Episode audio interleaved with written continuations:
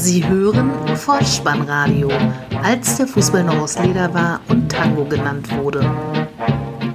Herzlich willkommen und hallo zum Vollspannradio, der Podcast unter dem Motto, als der Fußball noch aus Leder war und Tango genannt wurde. Mein Name ist Dirk, auf Twitter unter Vollspannradio und spike.dh unterwegs und ich begrüße euch ganz recht herzlich zur 147. Ausgabe des Vollspannradios, der VSR 121 mit dem Titel Regionale Pärchenbildung, die Nachlese zum Spieltag Nummer 17.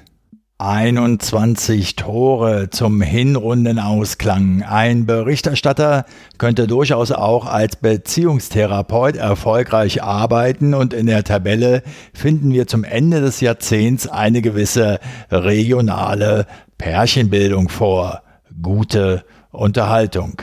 Die Momente des Spieltages.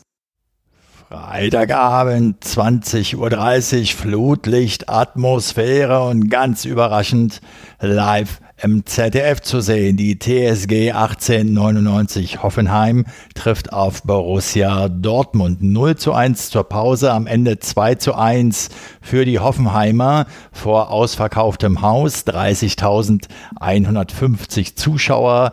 Der Schiedsrichter Herr Zweier aus Berlin.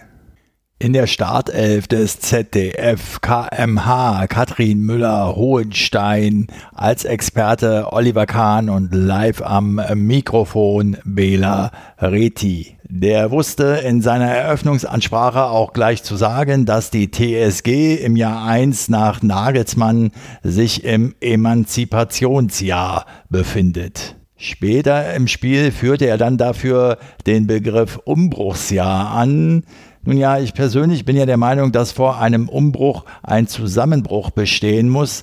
Den hat die TSG glücklicherweise noch nicht erleiden müssen. Nun aber hinein ins Spiel, später zurück zu Bela Reti. 15. Minute, der Ball wird hoch an den ersten Pfosten in den Hoffenheimer Strafraum geschlagen. Hummels steigt hoch und beim Aufkommen verletzt er sich am Handgelenk, spielt bis zur Pause weiter und wird dann ausgewechselt.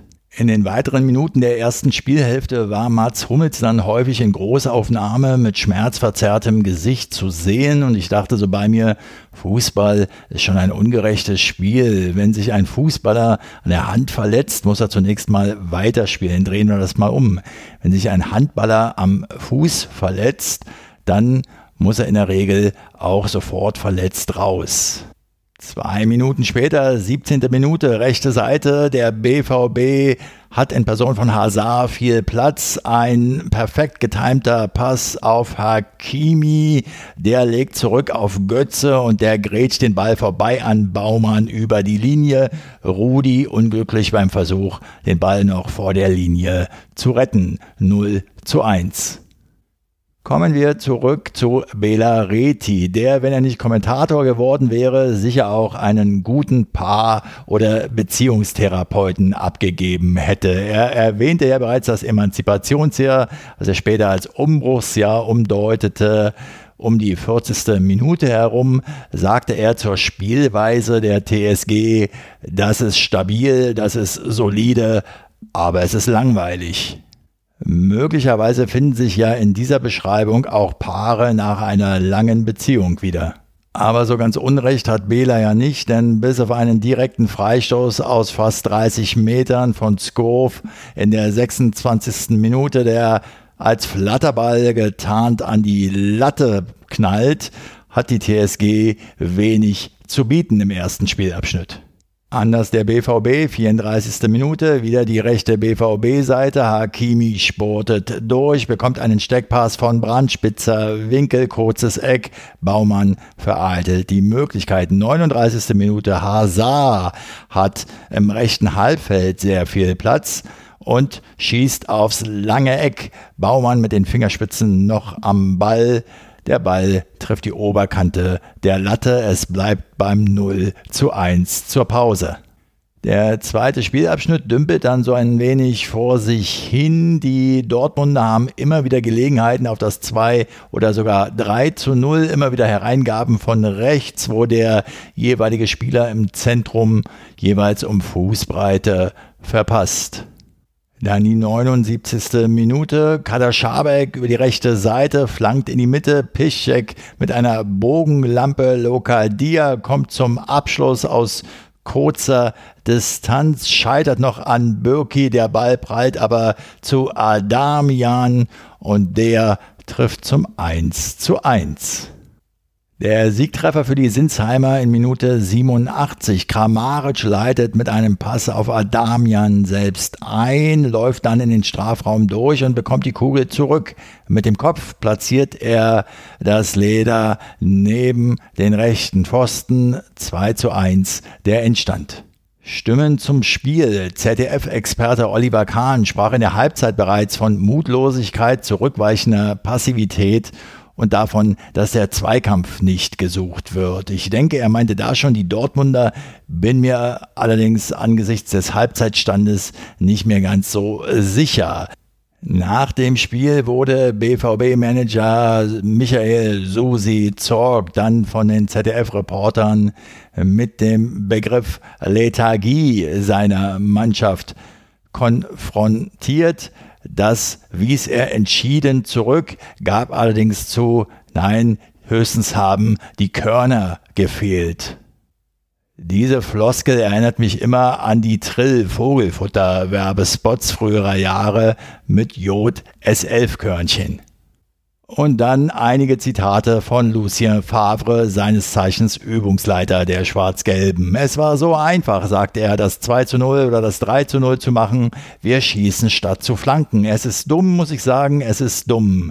Wir müssen einfach spielen, nicht mit einem Kontakt zu viel. Das war zu kompliziert.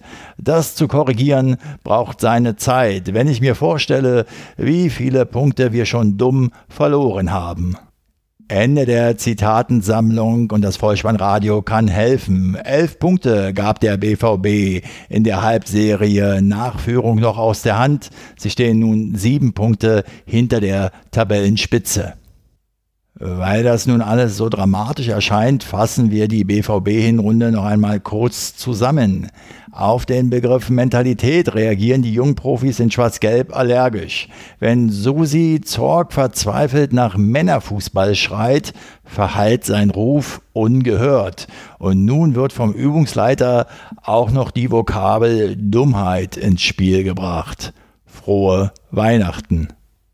Samstagnachmittag 15.30 Uhr Bundesliga-Konferenz und wir starten in München beim Rekordmeister, wo der FC Bayern den VfL Wolfsburg empfing.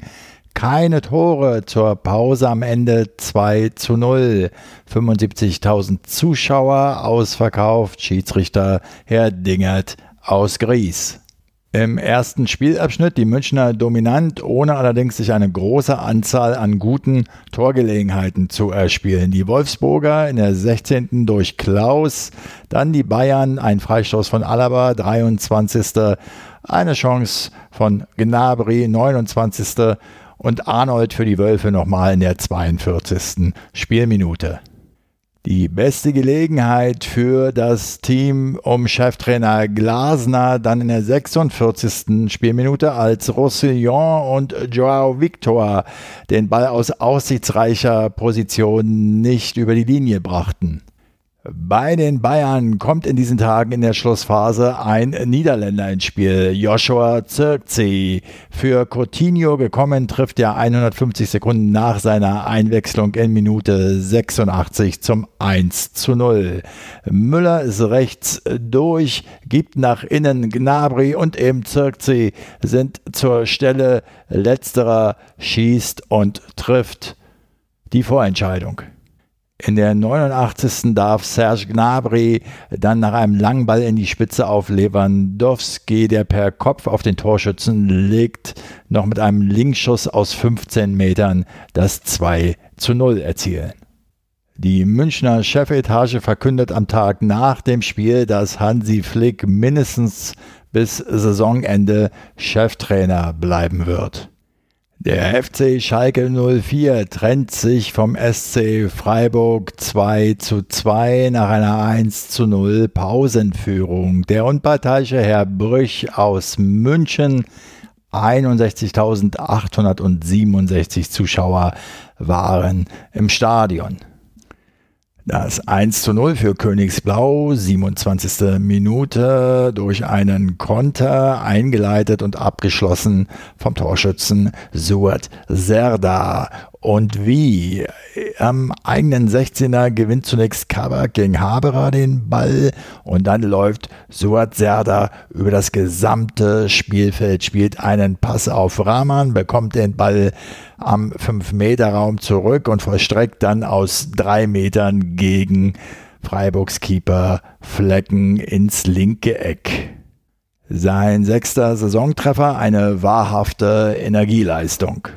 In den zweiten 45 Minuten kommen die Freiburger mit zwei Elfmetern zurück ins Spiel. 52. Minute. Höhler dringt in den Schalker Strafraum auf der linken Seite ein, wird von Kabak am Bein leicht getroffen. Zunächst geht das Spiel weiter. Nach Rücksprache mit dem Video Assistant Referee gibt es Foul Elfmeter. Petersen nutzt die Gelegenheit für seinen 83. Treffer im Trikot des SC Freiburg und ist damit Rekordtorschütze. Er zieht gleich mit einem gewissen Joachim Löw. Alleiniger Rekordtorschütze für den SC Freiburg ist Nils Pedersen nur deshalb noch nicht, weil er den nächsten Strafstoß seinem Kollegen überlässt. 66. Gborn will rechts im Strafraum an Miranda vorbei, der steigt ihm unnötig auf den Fuß. Diesmal sofort elf Meter. Grifo tritt an und hebt den Ball einfach frech in die Tormitte zum 1 zu 2. Die Knappen kommen zurück und zum Ausgleich. 80. Spielminute. Harit flankt von der linken Seite. Borello klärt im 16er nur unzureichend vor die Füße des im Zentrum stehenden Kutucu und der hält mit rechts sofort aufs Tor. Der Schuss breit vom linken Innenpfosten ins Gehäuse. 2 zu 2 das Endergebnis. Der erste FSV Mainz 05 verliert seine Heimpartie gegen Bayer Leverkusen nach einem torlosen ersten Durchgang 0 zu 1 vor 24.345 Zuschauern. Der Mann an der Pfeife, Herr Ittrich aus Hamburg. Die Gastgeber mit etlichen Torgelegenheiten im ersten Durchgang, Leverkusen zwar mit viel Ballbesitz ausgestattet, aber insgesamt harmlos. In der 65. konnte dann die Boss 11 kurzzeitig jubeln. Dem Mainzer Niakate misslang ein Abwehrschlag. Amiri zieht links auf und davon auf der Höhe der Grundlinie legt er quer auf Volland am zweiten Pfosten, muss der nur noch den Fuß hinhalten, weil Amiri allerdings den Ball zuvor mit der Hand mitgenommen hat, wurde das Tor im Nachhinein aberkannt. Es bleibt weiter torlos. Es folgt mal wieder eine völlig unnötige Aktion der Bayer 11 in der 72. Minute, wie schon so häufig in dieser Saison. Der bereits gelb verwarnte Wendell fault Östonali und muss demzufolge vom Platz. Leverkusen ab diesem Zeitpunkt in Unterzahl. Die Mainzer weiter mit Chancen. 20 Torschüsse insgesamt. Ein Schlenzer von Kunde war dabei in der 77. Gegen Mateta konnte Radetzky in der 85. klären. Boetius entschied sich für einen Querpass auf Östonali, der in der 89. scheiterte. Die Mainzelmännchen treffen allesamt das Tor nicht und so nimmt dann eben Leverkusen die glücklichen drei Punkte mit nach Hause. Dritte Minute der Nachspielzeit, 90 plus 3 also. Ein Pass von Herberts findet Volland, der noch an Zentners Fußabwehr scheitert, aber den Abpraller haut er nicht direkt nochmal drauf, sondern er sieht, den am zweiten Pfosten postierten Alario legt quer und so muss der nur noch einschieben. Rudi Völler kann in aller Ruhe das Fest der Liebe begehen. Zu Besuch in Köln, wo der erste FC den SV Werder Bremen 1 zu 0 besiegt. Das war auch schon der Halbzeitstand. 50.000 Zuschauer ausverkauft. Der unparteiische Herr Schlager aus Hügelsheim. Das Geisbock-Team holt somit in der zurückliegenden englischen Woche neun Punkte und nutzt gegen defensiv ausgerichtete Bremer einen Stellungsfehler in der ersten Halbzeit zum Siegtreffer. Es reicht ein einfacher langer Ball in der 39. Minute. Zichos schlägt den Ball aus der eigenen Hälfte in den Lauf von Drexler, halb rechts im Strafraum. Mit dem ersten Kontakt legt er quer auf Cordoba und der muss den Ball nur noch über die Linie drücken. 1 zu 0. Die Weserstädter in den ersten 45 Minuten ohne eigenen Abschluss, im zweiten Spielabschnitt dann etwas mutiger. Ein Raschizer Schuss gefährlich in Richtung Korn, 58. Klaassen mit einer Volleyabnahme, 59. ebenfalls ohne Erfolg. In der 82. trifft Rashica die Querlatte und eine Minute später fällt dann das Tor. Osako, der Torschütze nach einer Pizarro-Ablage, aber der Peruaner hatte zuvor im Abseits gestanden. 84. Minute, es bleibt beim 1 zu 0 für den ersten FC Köln.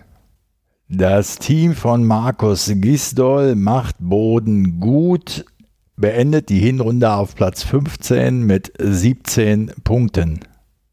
Werder Bremen dagegen hat bisher 14 Zähler gesammelt und beendet die Hinserie auf einem direkten Abstiegsplatz 17. Der Großteil der 40.562 Zuschauer in Leipzig feiert die Herbstmeisterschaft nach einem 3 zu 1 Erfolg gegen den FC Augsburg. Zur Pause lagen die Gastgeber noch mit 0 zu 1 zurück. Herr Siebert aus Berlin, der Schiedsrichter.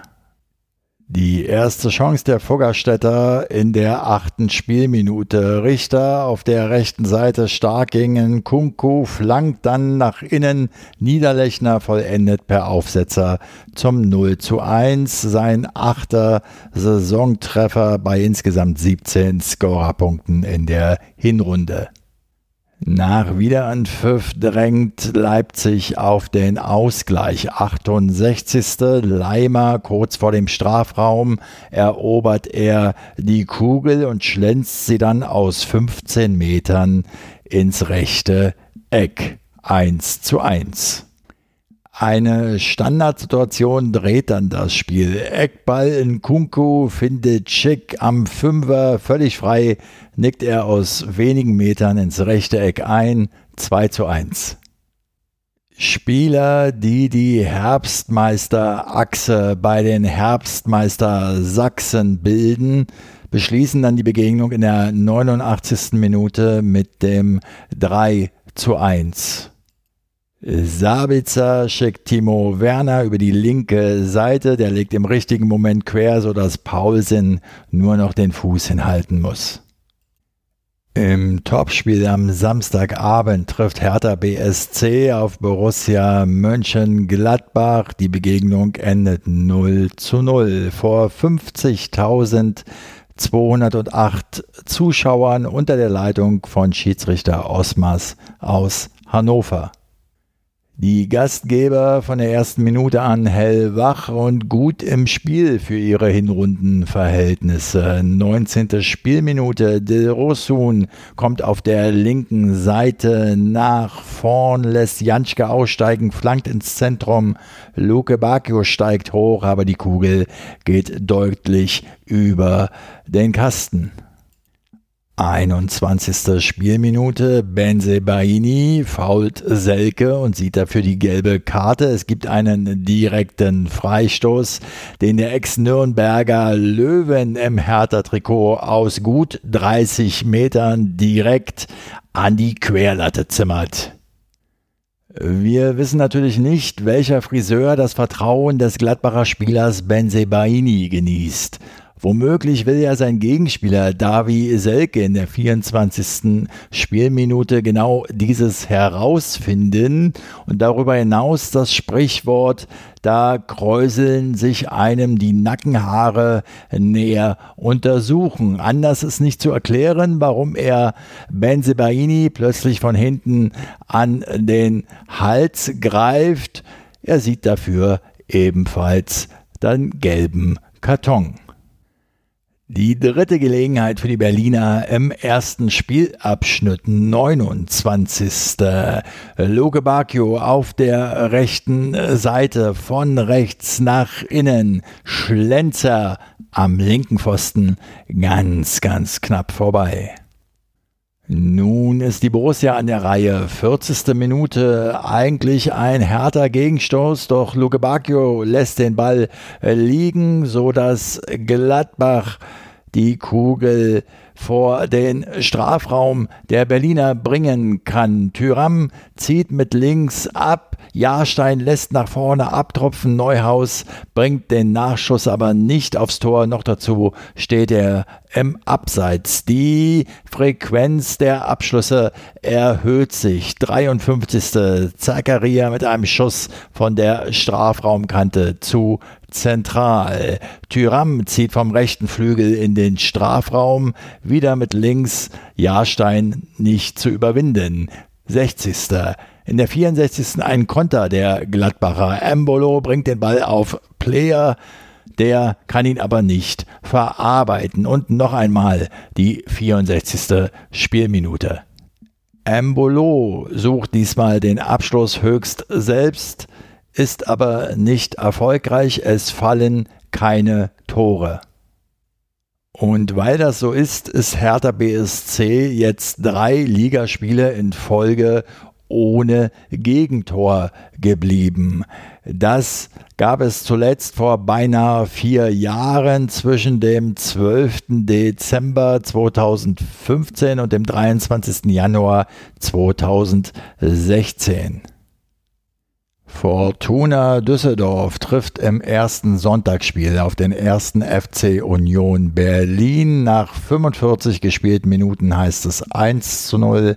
Am Ende gewinnen die Fortunen 2 zu 1 vor 45.490 Zuschauern. Der Mann an der Pfeife, Herr Cortus aus Röthenbach an der Pegnitz. Nicht nur die Regentropfen, auch das Spiel plätscherte so dahin bis zur 38. Spielminute.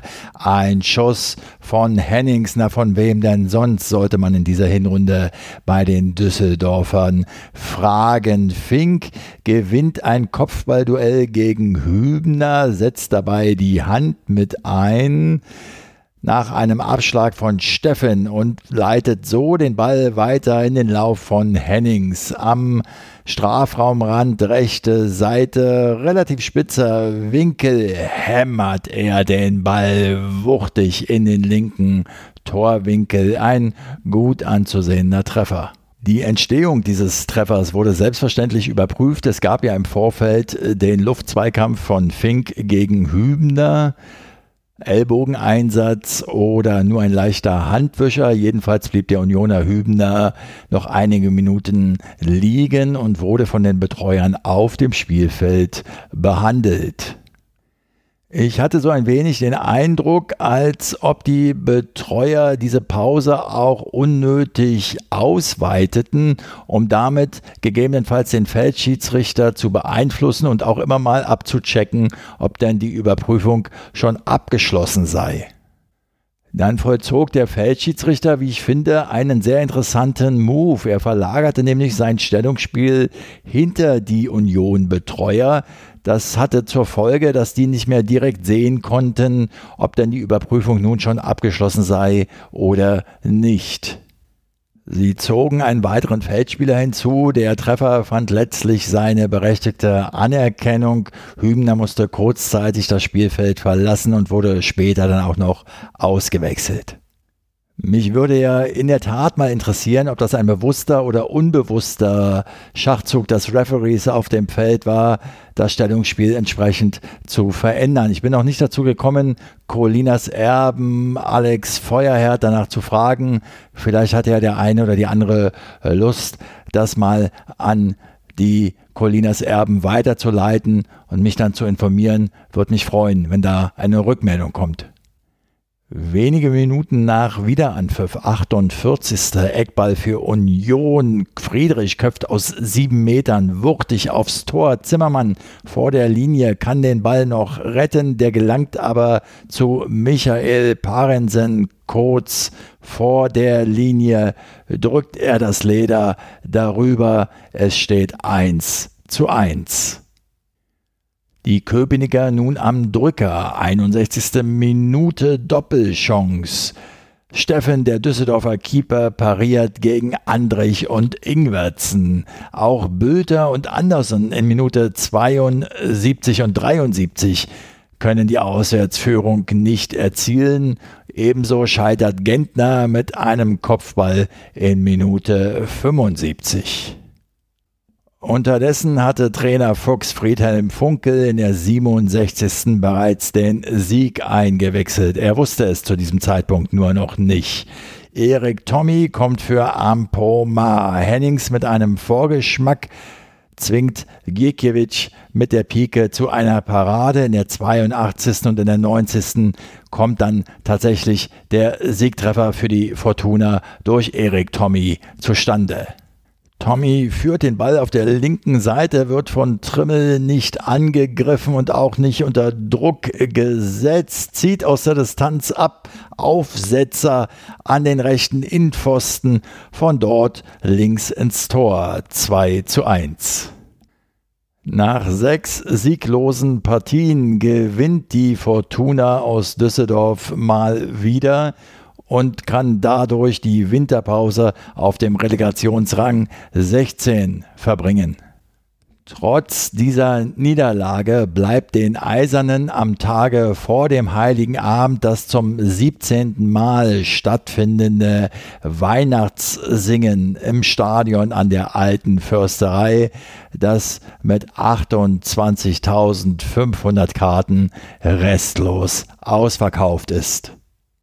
Die Leitung der Partie SC Paderborn gegen Eintracht Frankfurt oblag dem Schiedsrichter Schmidt aus Stuttgart vor 15.000 Zuschauern ausverkauft. 2 zu 0 der Halbzeitstand am Ende 2 zu 1 für die Ostwestfalen.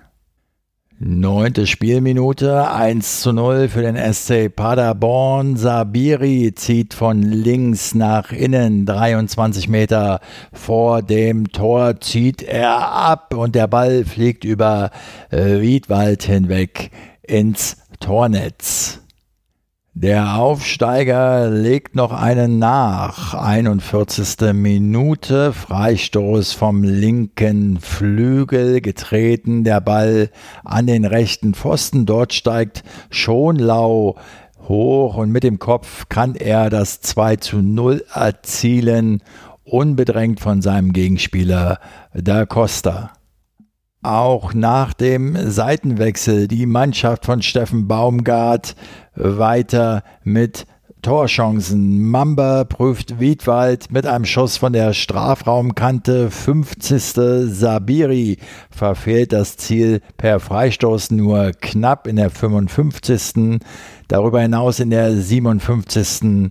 lassen Mamba und Zolinski weitere Gelegenheiten aus.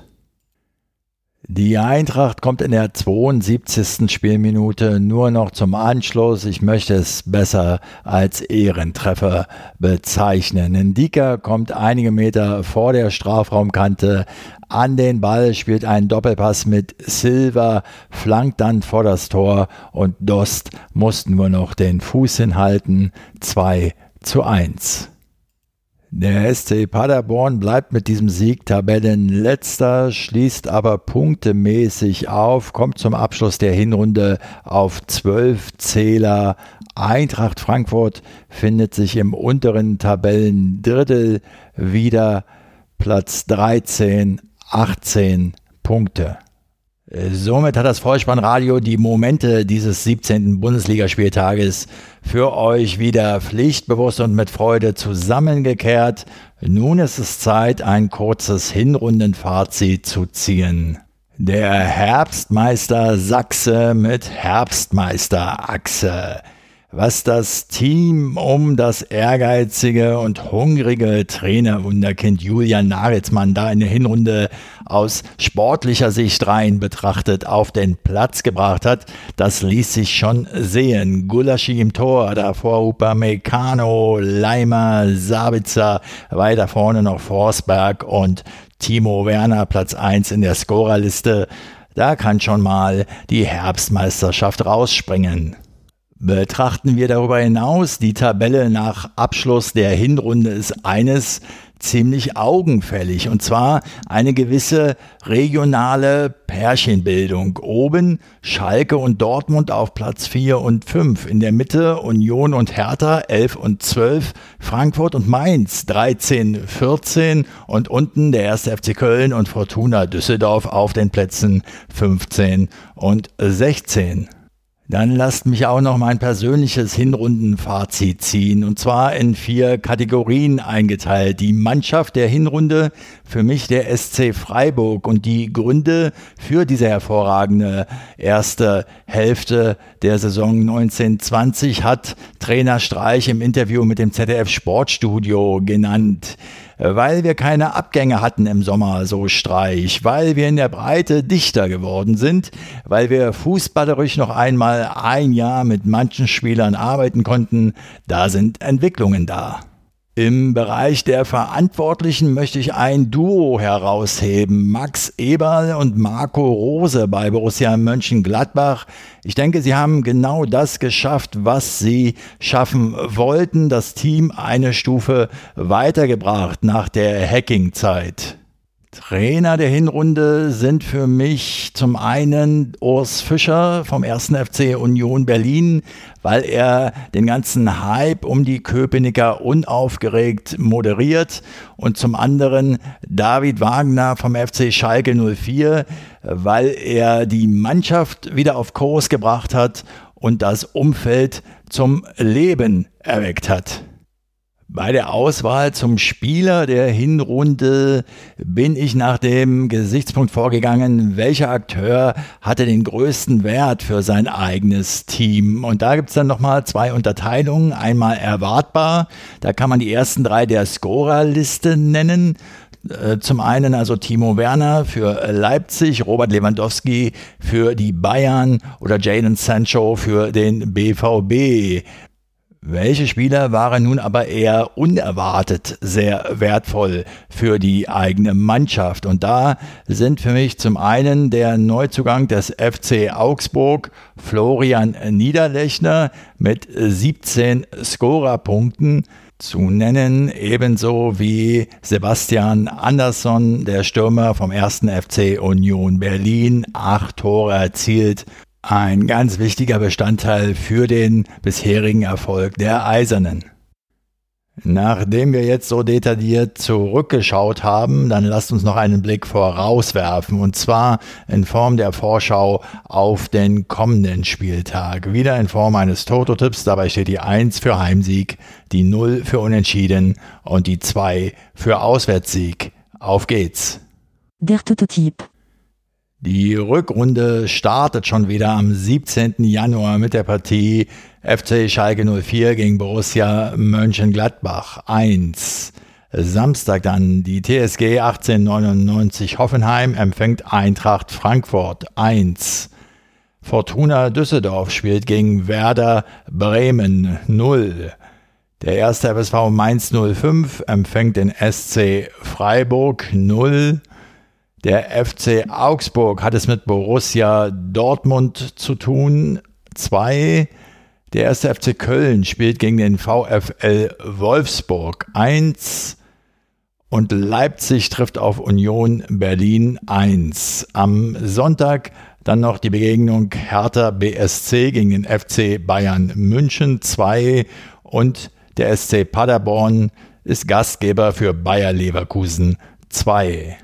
So, liebe Vollspannradio-Fangemeinde, die letzte Episode vom Vollspannradio in diesem Jahrzehnt neigt sich dem Ende. Es ist schlimm, ist das. Schade. Schade auch für Deutschland. Zunächst möchte ich euch aber auch diesmal wieder eine fußballfremde Abschlussempfehlung mit auf den Weg geben. Es handelt sich diesmal um die Amazon Prime-Serie The Marvelous Mrs. Maisel.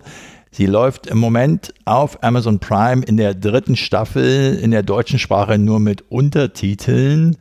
Ich glaube, im Februar ist sie dann komplett synchronisiert verfügbar.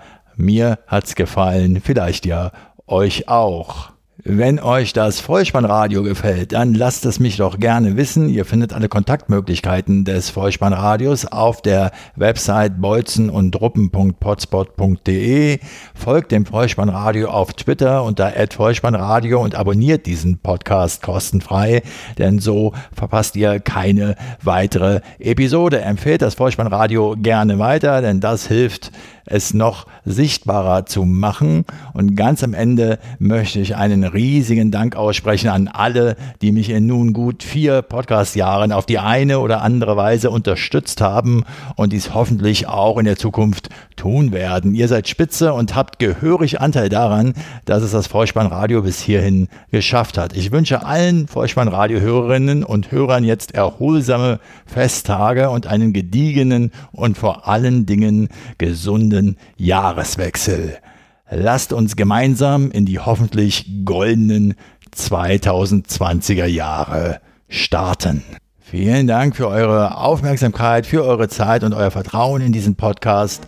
Ich verabschiede mich auch heute wieder mit dem Hinweis für den Fall, dass ihr die Kugel mal wieder selbst im Netz unterbringen wollt. Kopf, Innenseite, Außenriss und Hacke. Nein, nur mit dem Vollspann geht er rein. Vielen Dank. Ciao. Sie hörten Vollspannradio. Vollspannradio. Vollspannradio. Vollspannradio. Vollspannradio.